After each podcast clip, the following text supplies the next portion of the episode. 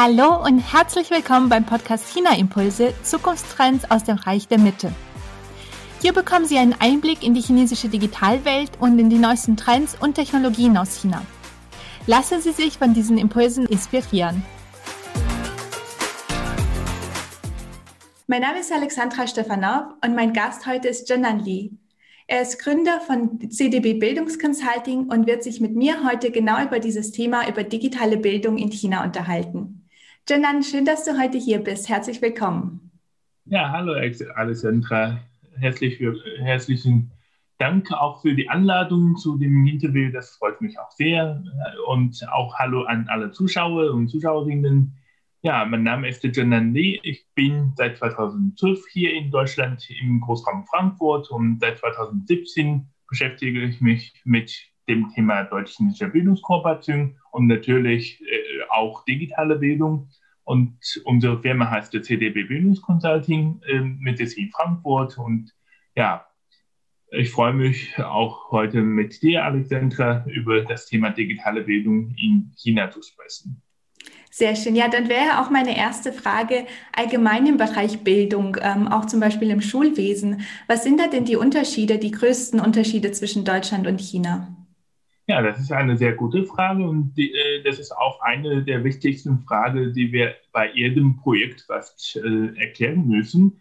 Und zwar also der größte Unterschied oder der grundlegende Unterschied ist, äh, wir sagen in Deutschland ist die Bildung eine Landessache. Und in China wird die Bildung, vor allem die allgemeine, allgemeine schulische Bildung, auf der nationalen Ebene von, der, von dem zentralen Bildungsministerium gesteuert. Und ein weiterer Unterschied besteht darin, dass in Deutschland verschiedene Bildungswege zur Verfügung stehen und die Schüler und Schülerinnen auch wirklich die verschiedenen Möglichkeiten ausnutzen und für einen eigenen individuellen Bildungsweg entscheiden. Und in China ist das äh, ein bisschen anders. Ähm, das hängt auch mit der historischen Entwicklung der Bildung zusammen und ähm, die meisten Familien auch heutzutage, wenn, wenn das hat ein bisschen ja, sich weiterentwickelt hat, wollen aber trotzdem die allermeisten Familien, dass deren Kinder an einer Universität studieren oder sogar im Ausland studieren. Genau. Und dann, ähm, was gerade auch ähm, ein interessantes Thema in China und es wird, äh, darauf wird immer, viel, immer mehr Wert gelegt, das ist halt das Thema Berufs- und Studienorientierungsphase.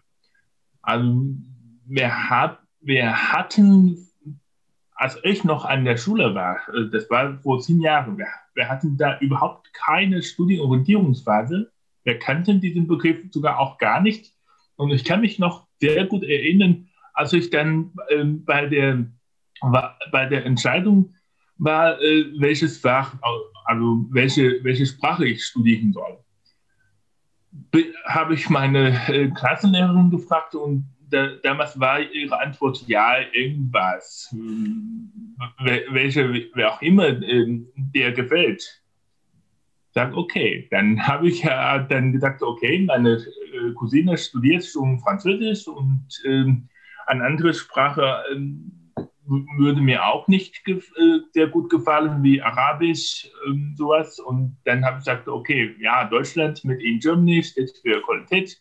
Vielleicht äh, nehme ich einfach mal Deutsch. Also so habe ich mich damals für Deutsch entschieden. Also heutzutage, wenn ich dann daran denke, das ist, das war halt, also ich kann nicht sagen, das war eine falsche Entscheidung, aber es hätte mir auch sehr viel weitergeholfen, wenn ich damals auch wirklich eine ja, professionelle Studienorientierungsphase durchlaufen wäre, wie hier die meisten Schüler und Schülerinnen in Deutschland. Mhm. Und wenn es um den Bereich digitale Bildung geht, welche Erfahrungen hast du äh, beim Online-Learning in, ja, wieder auch bei den Unterschieden zwischen China und Deutschland gemacht? Mhm. Ja, also ähm, das also wir betreiben jetzt seit knapp einem Jahr auch unsere eigene E-Learning-Plattform. Also das ist ja keine äh, Plattform, sondern ein, äh, ein, Angebot für uns. Und wir nennen diese Plattform Euke, also auf Chinesisch Oke. Und da bieten wir auch seit März 2020 verschiedene Online-Kurse an. Und ich bin darüber hinaus auch im ständigen Austausch mit chinesischen Kollegen und Kolleginnen, die auch in diesem Bereich aktiv sind, die entweder als Unternehmer oder auch als Lehrkräfte tätig sind.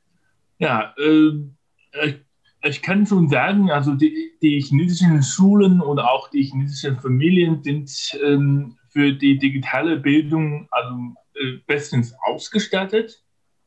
Ich sage nicht gut äh, bestens vorbereitet, sondern bestens ausgestattet. Also äh, Laptop hat fast jede Familie in China und dann auch gutes Internet, gute Internetverbindung und und und.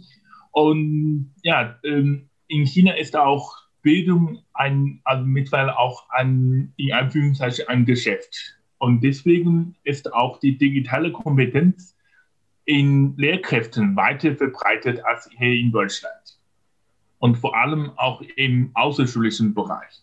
Und so gesehen sind oder waren die chinesischen Lehrkräfte äh, am Anfang der Pandemie auch schon besser vorbereitet. Die hatten vor, schon Vorerfahrung und die konnten auch äh, relativ schnell in die Online-Lehre auch umsteigen. Und hier in Deutschland äh, habe ich ja natürlich nur am Rand, äh, ja, auf LinkedIn und so mitbekommen, wie, wie hier die Digitalisierung an Schulen so gelaufen ist, vor allem in der Pandemie. Also das ist klar äh, viel schwieriger und das hat natürlich auch verschiedene Gründe. Hat, äh, ja, aber kann nicht sagen, dass hier in Deutschland die Digitalisierung der Bildung nicht vorangetrieben wird. Und ähm, wenn ich auf der anderen Ebene vergleichen würde, also auf der Qualitätsebene, dann würde ich fast schon behaupten, dass die deutschen digitalen Bildungsprodukte auf einem höheren Qualitätsniveau angeboten werden als, als in China. Weil in China werden die Produkte zu schnell entwickelt. Und ähm, hier wird ja meistens ähm, erstmal hinterfragt, was, was bringt uns das denn? Was, wie kann dieser digitale Ansatz den Unterricht unterstützen? Wie kann der digitale Ansatz äh, die Bildung der Schüler und Schülerinnen, äh, wie kann, wie kann dieser Ansatz äh, die Teilnehmer voranbringen? Also ich kenne auch äh, gute, gute Beispiele aus der Praxis, äh, was ich sehr gerne erwähnen möchte, ist ähm, zu, zum Beispiel also Studyflix. Also Studyflix ist eine Webseite, da, da sind mittlerweile, glaube ich, über 5000 Kurzvideos. Und die Qualitätsniveau, also wenn ich mit ähnlichen Produkten aus, von einem chinesischen Anbieter vergleiche, dann merke ich sofort, die, die, die also die, die sind ähm, besser produziert, also professionell produziert und dahinter steckt auch ein didaktischer Ansatz. Und wenn ich mir die, die Videos von einem chinesischen Anbieter anschaue, dann merke ich, hm, das ist einfach in eine Vorlesung. Also es ist einfach eine PDF-Datei plus Ton. Also da merke ich schon einen großen Unterschied. Ja, das ja. ist spannend, dass du das erwähnst, dass die Schnelligkeit äh, zwar auch gut ist bei der Implementierung, dass man dann aber trotzdem sich auch die Zeit nehmen sollte für die Konzepte. Genau, also für die Konzepte muss man auf jeden Fall äh, viel Zeit nehmen, sogar mehr Zeit als für, für irgendeine Ausstattung. Weil für die Ausstattung heutzutage, wenn, wir Handys haben, wenn wir also Smartphones haben und Laptops haben, können wir von überall äh, ins Internet gehen und dann anfangen, irgendwas zu, zu äh, studieren, zu lernen. Aber dass, dahin, dass hinter dem E-Learning-Produkt auch wirklich ein didaktisches Konzept äh, steht. Das, ist, das halte ich für wichtig und auch ähm, das ist etwas, was China eigentlich von Deutschland noch lernen soll und kann. Also, obwohl wir immer sagen, also, China, also in China wird die Digitalisierung eher vorangetrieben und Deutschland kann sehr viel von China lernen. Aber gerade im Bildungsbereich sehe ich das halt ein bisschen anders, weil hier, ja klar, Schnelligkeit ist die eine Sache, aber die Qualität und damit hängt zusammen auch das didaktische Konzept. Mhm, sehr guter Punkt. Ja, in China gibt es auch äh, recht viele digitale Plattformen für äh, das E-Learning. Welche sind denn da äh, die wichtigsten, die wir kennen sollten und was sind auch die besonderen Funktionen, die sie haben? Genau, also da müssen wir halt unterscheiden. Es gibt ja einmal Pla also Plattformen äh, wie ClassIn, das ist halt ein virtuelles Klassenzimmer das bietet keine Inhalte an, sondern es unterstützt den Unterricht. Und es gibt andere Plattformen oder andere Anbieter, würde ich eher sagen, also wie WRP Das ist ein Typ, ein, einer der größten Anbieter im Bereich Fremdsprachlernen, also Englisch und mittlerweile auch äh, weitere Fächer. Ähm, ja, also dann gibt es natürlich die großen Unternehmensgruppe wie TAL, äh, TAL, das ist mhm. fast die größte äh, Unternehmensgruppe im Bereich Allgemeinschulbildung und dann natürlich auch äh, New Oriental. Also das ist der, so der größte Anbieter seit Jahrzehnten äh, im Bereich Fremdsprachebildung und dann auch äh, Auslandsstudium.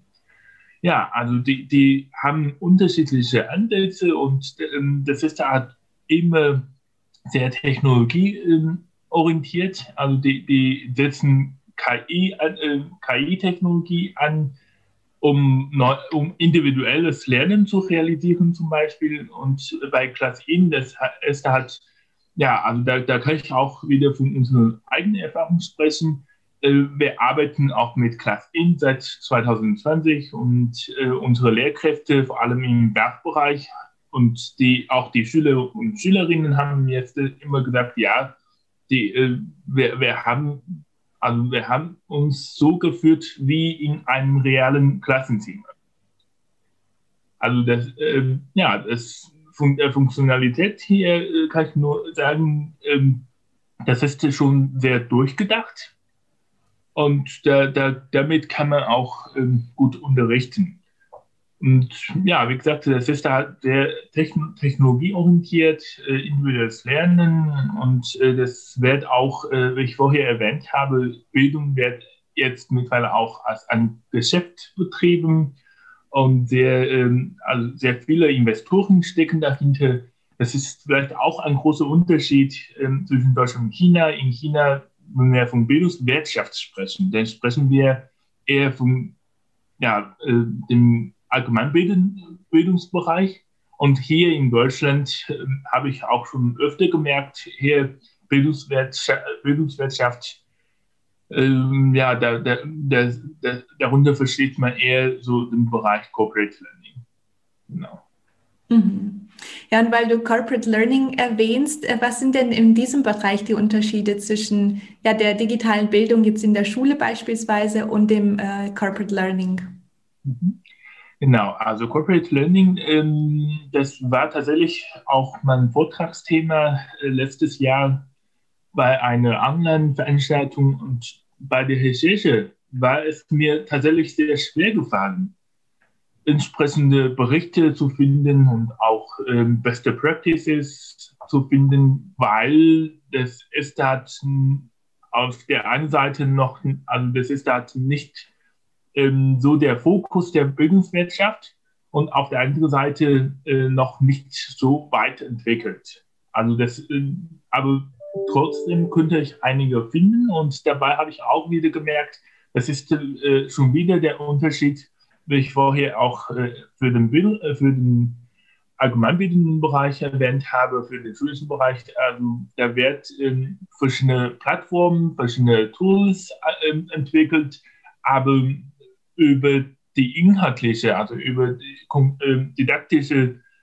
konzeptionelle Arbeit wird noch zu wenig gesprochen. Und ähm, ein großer Unterschied besteht auch darin, dass die deutschen Unternehmen eher bereit sind, für die Mitarbeiterweiterbildung zu investieren. Und in China, das hängt natürlich auch damit zusammen, also ähm, es beherrschte in Deutschland und China ein ganz anderes Verständnis von Loyalität. Und deswegen wird in China hat nicht so, nicht so gerne angesehen, dass äh, die Mitarbeiter, äh, also in die, in, in, die Mitarbeiter so viel Geld investiert wird und dann verlässt der Mitarbeiter aus irgendeinem Grund.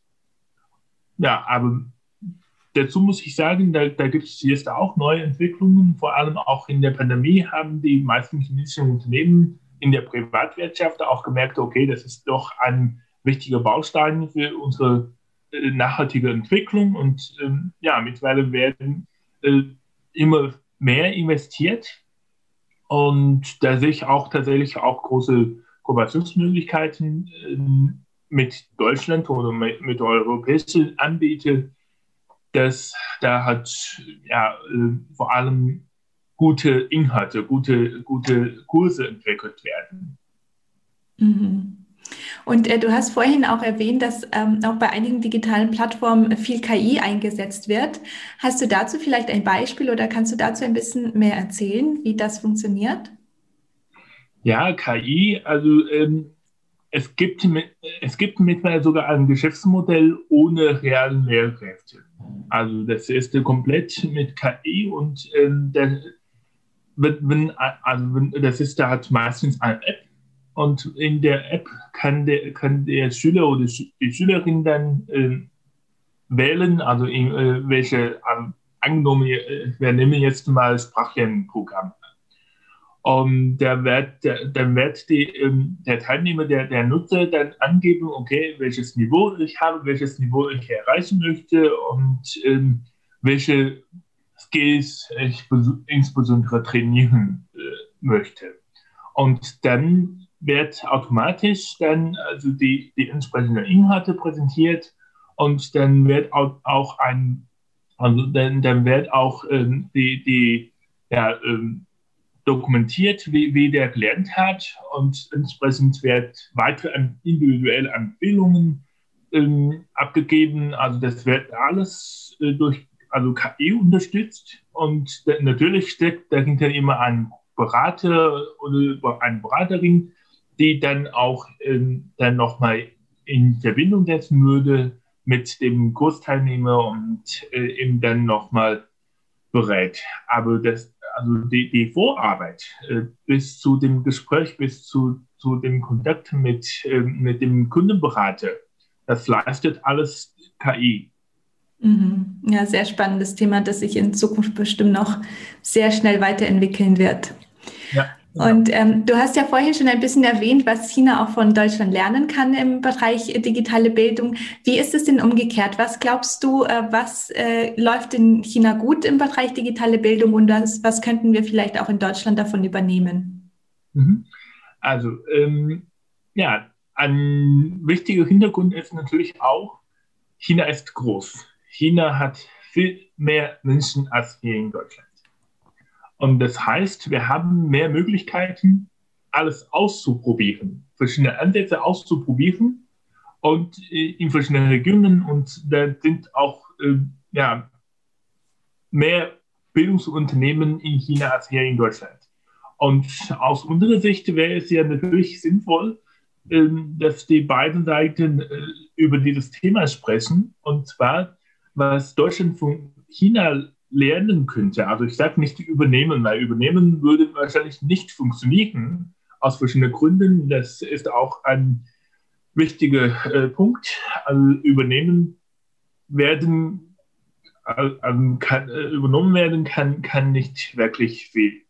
Ähm, sondern da, darüber muss, kann man sehr gut austauschen und vor allem, äh, ich denke, die technologischen Ansätze in, in der chinesischen Bildungswirtschaft also eben den chinesischen digitalen Bildungsprodukte, die könnten auch äh, interessant sein für Deutschland oder für Europa, zu sagen, okay, also das funktioniert, zum Beispiel äh, KI-unterstützte Programme funktionieren in China, das könnte vielleicht auch in Deutschland funktionieren. Also, äh, also die, die, eine ganz konkrete Frage wäre zum Beispiel, ja, wo ist es denn sinnvoll, KI zu, äh, anzusetzen? Und wie könnte KI das individuelle Lernen unterstützen? Also diese Fragen finde ich persönlich sehr interessant und das, äh, es wäre auch sinnvoll, eine Diskussion in diese Richtung anzuleiten, weil die deutschen KI-Experten, die haben auch andere Erfahrungen gemacht. Und äh, wenn, wenn wir aus China so die Best Practices mal präsentieren und mit denen dann diskutieren, dann könnten beide Seiten sehr gut davon profitieren. Ja, das stimmt. Das ist ein sehr guter Punkt. Der Austausch ist ja auch immer wichtig. Mhm. Und ähm, ja, Jinan, wir nähern uns ganz langsam dem Ende unseres Gesprächs. Wo können unsere Zuschauer dich denn online finden, wenn sie mehr über dich erfahren wollen? Ja, also äh, ich bin sehr aktiv auf LinkedIn und da bin ich auch natürlich sehr gut zu finden mit meinem vollständigen Namen. Und wenn Sie, wenn, wenn Sie sehen, äh, CDB Bildungsconsulting, dann bin ich der. Sehr gut. Ja, und dann noch zu den äh, Schlussfragen, die ich auch jedem Interviewpartner stelle. Hast du mhm. denn eine Empfehlung für unsere Zuschauer, welches Buch oder welche Internetressource sie nutzen könnten, sollten, um China besser zu verstehen? Ja, also äh, früher war ich sehr viel beschäftigt mit China-Büchern äh, von vielen guten Autoren. Und heutzutage gibt es immer noch sehr viele also, gute Bücher zu empfehlen. Ähm, das würde ich an dieser Stelle aber nicht tun weil die Bücher, das muss man schreiben. Und das Schreiben kann schon einige Zeit in Anspruch nehmen. Und parallel entwickelt sich China rasant. Und deswegen hatte ich, hatte ich es eher für sinnvoll, so Newsletter zu abonnieren und dann auch ähm, aktuelles ja, ähm, auf Internetseiten zu erfahren. Also zu empfehlen äh, hätte ich dann einmal den Newsletter von Herrn Wolfgang Herrn ähm, und dann natürlich auch äh, LinkedIn. Also äh, ich bin seit zwei, knapp zwei Jahren sehr aktiv auf LinkedIn und da sind auch viele gute Gruppen, da sind auch äh, sehr aktive Nutzer, die auch sich mit China beschäftigen. Und dann hätte ich noch eine weitere Empfehlung für alle, die sich für so also Wirtschaft in China, so ähm, Genau, also da, da, da wäre meine Empfehlung China Forum Bayern. Mhm. Ja, der Newsletter von Wolfgang Hirn, China Hirn heißt der ja, äh, den lese ich auch sehr gerne, der ist unheimlich spannend und den kann ja. ich auf jeden Fall auch äh, weiterempfehlen. Genau. Dann vielleicht auch noch äh, Tender Contact. Mhm. Ja, ja, das stimmt. Ähm, ja, und dann noch äh, als letzte Frage, was glaubst du, was sind denn aktuell in China die, aktu die digitalen Themen, die Top 3 digitalen Themen, digitalen Trends? Hm? Also der, ähm, ja, da würde ich halt äh, drei Themen nennen und zwar einmal, wir, wir auch vorher schon angesprochen haben, äh, KI-Ansatz in verschiedene Branchen oder nicht nur KI-Ansatz, sondern auch äh, generell die, also Digitalisierung in verschiedene Branchen nicht mehr nur die Gesellschaft und nicht mehr nur Alibaba oder auch Tencent, ähm, sondern auch in alle möglichen Branchen.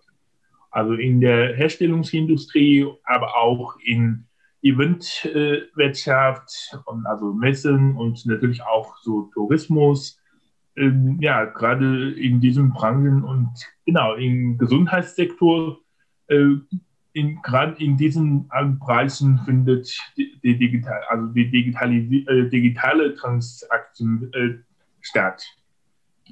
Und ein zweites Thema, äh, was ich auch seit zwei, drei Monaten jetzt schon verfolge, ist, dass die chinesische, also das äh, Interesse besteht, dass die chinesischen Marken auch bekannt gemacht werden äh, im Ausland. Also das hat den Hintergrund, früher war China hat äh, World Factory und mittlerweile ist, hat China jetzt auch so innovative Produkte, eigene Ideen und eigene Marken und diese Marken sollen nicht, also sollen jetzt auch bekannt gemacht werden im Ausland und die Produkte sollen auch mit als Eigenmarke Produkte im Ausland auch vertrieben werden. Das ist auch ein, ein wichtiger Trend. Und, und, und vor allem wenn, äh, Digitalisierung machte es auch sehr für andere als früher, äh, dass die Marken direkt die, die äh, Kunden erreichen können. Mhm. Und dann gibt es noch ein drittes Thema, altergerechte Digitalisierung. Also das äh, betrifft vor allem die ältere Generation und die jüngere Generation. Also für die ältere Generation, die nicht mehr so fit sind für, für die digitale Welt. Und äh, da hat die Zentralregierung auch schon vorgegeben, zum Beispiel die Geschäfte dürfen Bargeld nicht ablehnen oder auch ähm, also Sonderversionen von Apps müssen entwickelt werden, die halt einfach zu bedienen sind und nicht so viele komplexe Funktionen haben. Und für die jüngere Generation geht es natürlich um Jugendschutz.